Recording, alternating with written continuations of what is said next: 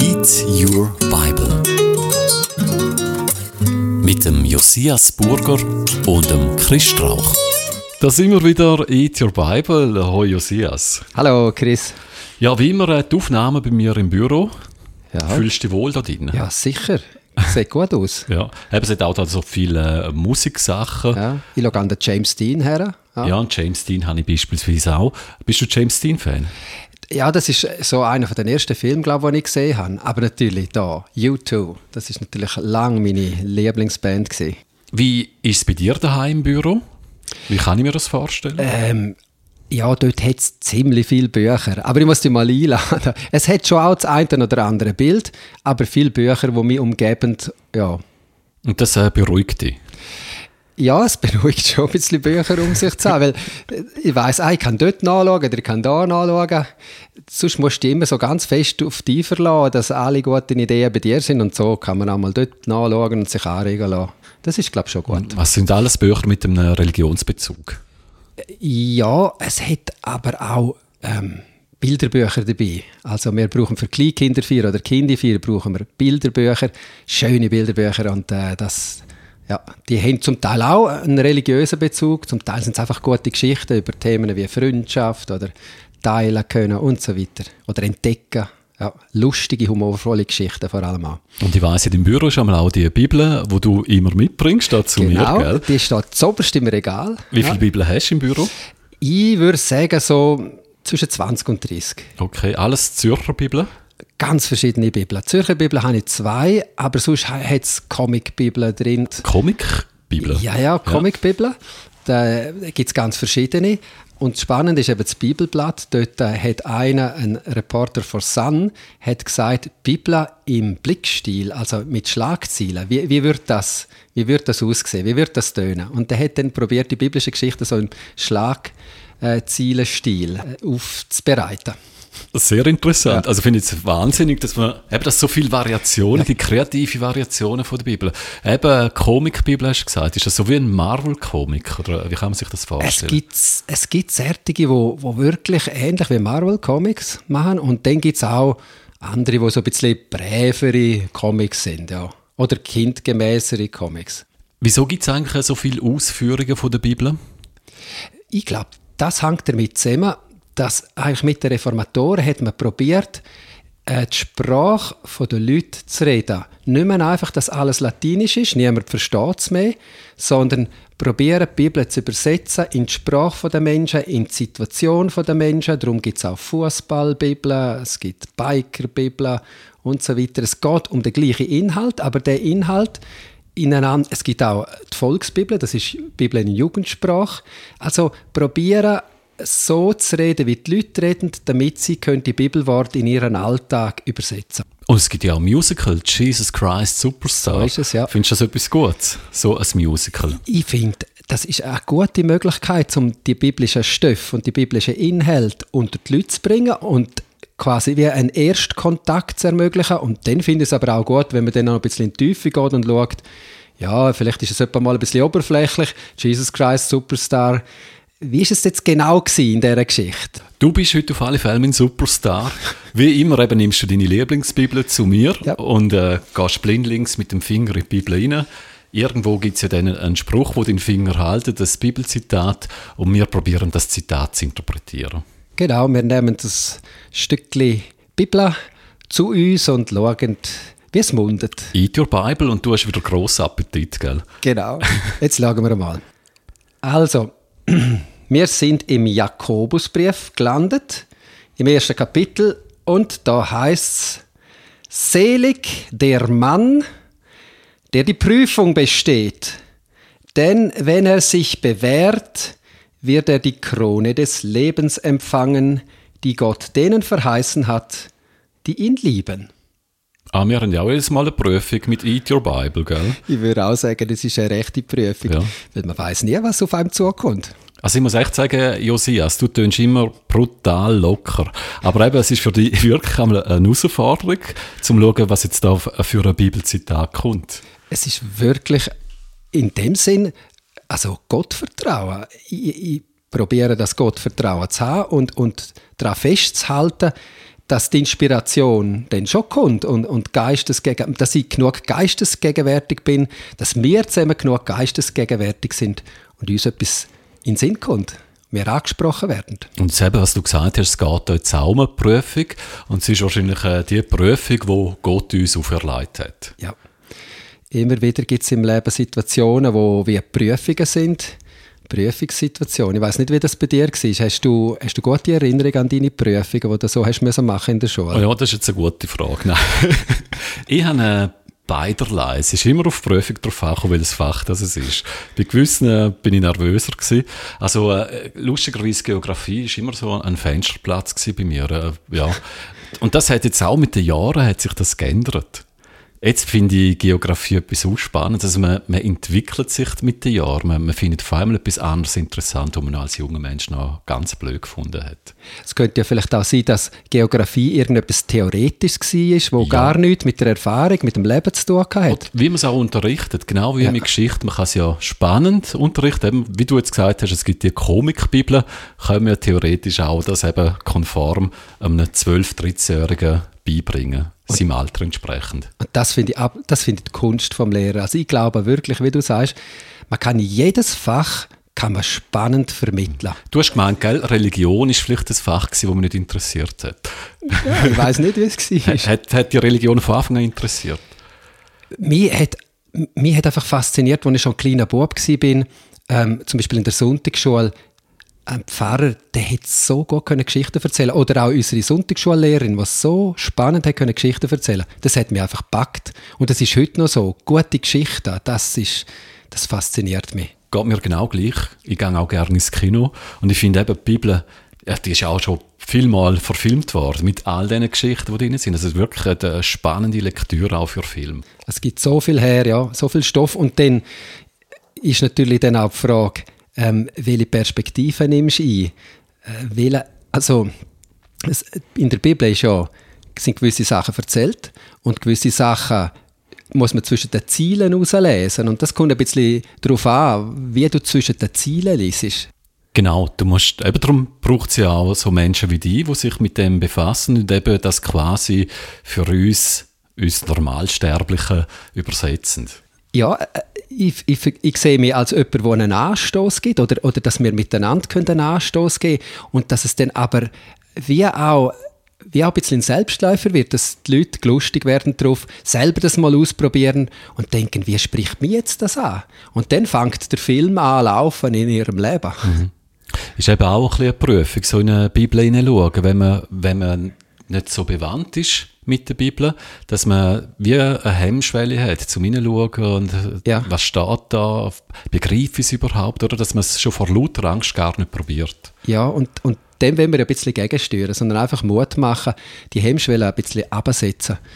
Und es gibt ja, man könnte ja sagen, Leute, die in einer Prüfungssituation sind, also sie müssen vielleicht eine Entscheidung treffen oder sie sind sonst in einer schwierigen Situation, gerade in einer so einer Situation ist man mal noch froh um einen, einen Zuspruch oder einfach ein Wort von außen, wo einem wieder hilft, weiter zu sehen oder, oder einem vielleicht hilft, eine Entscheidung zu treffen.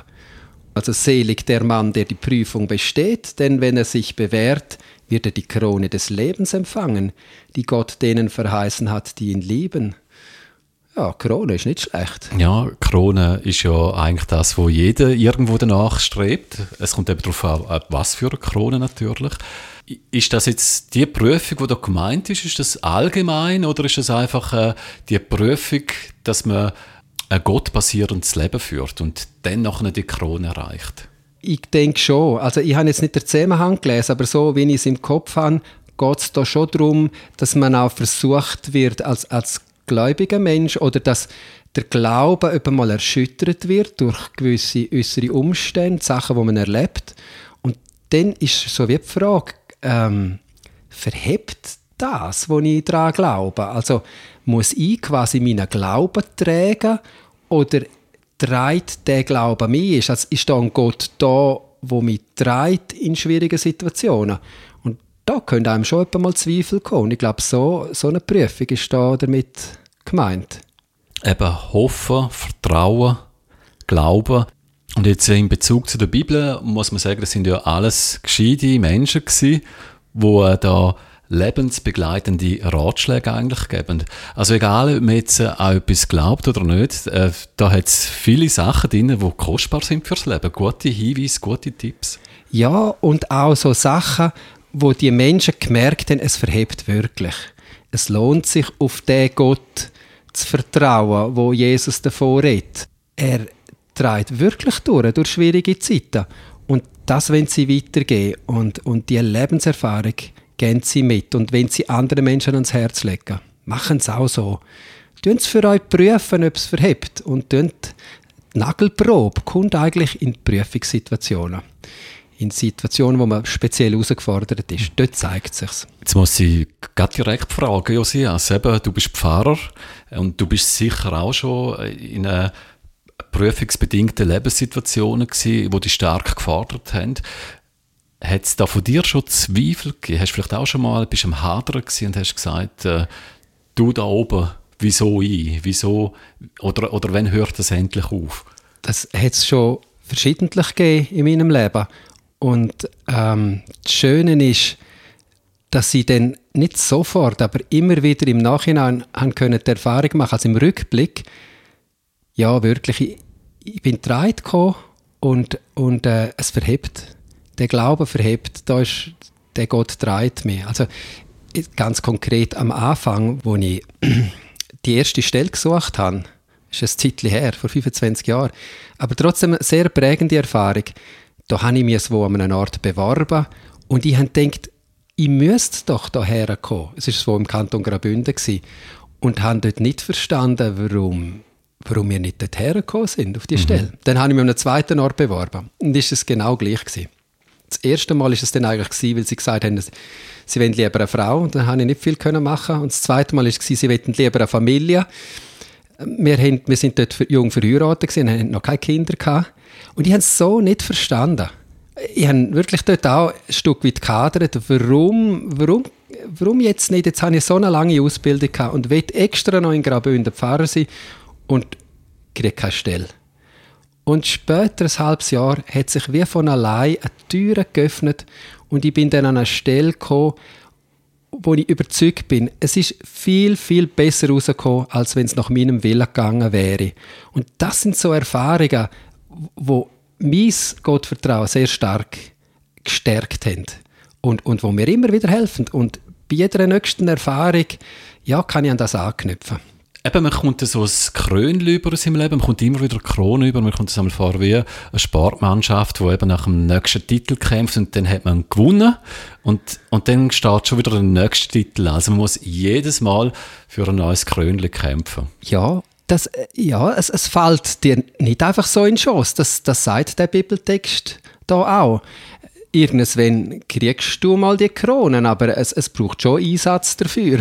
Und es ist, es ist nicht irgendeine Krone, sondern es ist sogar die Krone des Lebens. Das ist natürlich eine ganz verrückte Krone.